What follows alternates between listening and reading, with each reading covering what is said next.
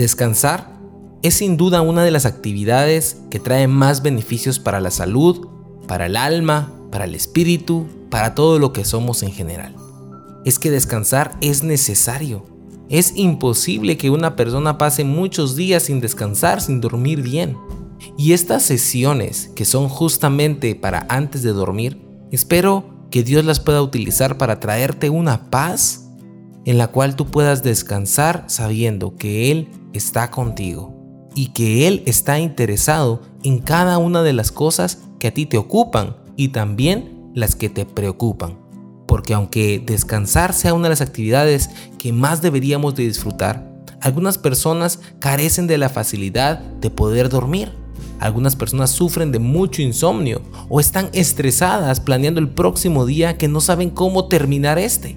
Y así pasan los días, los meses y los años. Yo te quiero compartir algo.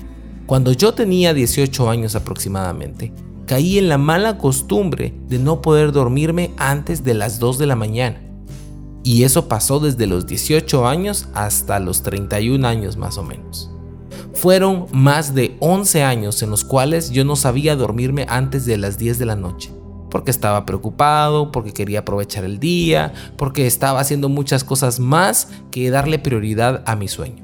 Y resulta que hace como un año, durante la pandemia, aprendí la lección. Tenía que parar y tenía que descansar. Porque por mucho que yo quisiera abarcar y extender el día y mis horas útiles, me era más útil descansar y despertarme al otro día renovado, con la mente fresca, con el cuerpo bien descansado y con muchas horas por delante. Sucede que muchas veces nosotros no sabemos cómo acomodar y organizar las actividades de nuestro día a día y es por eso que nos dormimos muy entrada la noche, incluso en la madrugada, y nos cuesta despertarnos temprano en la mañana. Es una falta de organización. Sin embargo, el libro de Eclesiastés, en el capítulo 4 y versículo 6, dice lo siguiente.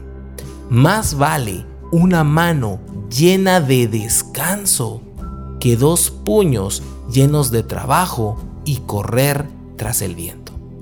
A veces nos afanamos tanto por lo que no tenemos o por lo que queremos alcanzar, que buscamos retenerlo con nuestras dos manos, con nuestra mente, con nuestro corazón, y nos cansamos y nos preocupamos de más. Y según lo que dice Eclesiastés, eso es correr tras el viento. Por más que corras detrás de una ráfaga de viento, nunca vas a poder alcanzarla porque ni siquiera sabes en qué dirección se dirige. Eso es exactamente lo que pasa con nuestra vida muchas veces. No sabemos todo lo que nos va a acontecer el día de mañana, mucho menos de acá a una semana.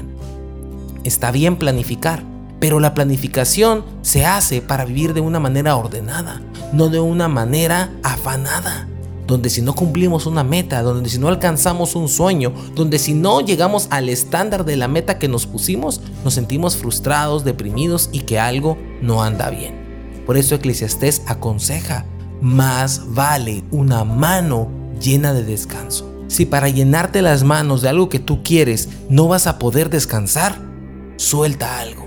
Más vale una mano llena de lo que necesitas y descansar bien que dos manos donde tú tengas todo lo que quieres, pero estás perdiendo lo que verdaderamente tienes, tu vida. Antes de dormir esta noche, sería muy bueno que tú le dedicaras unos minutos a la oración y le pidieras a Dios que te ayude a soltar aquello que no te deja descansar.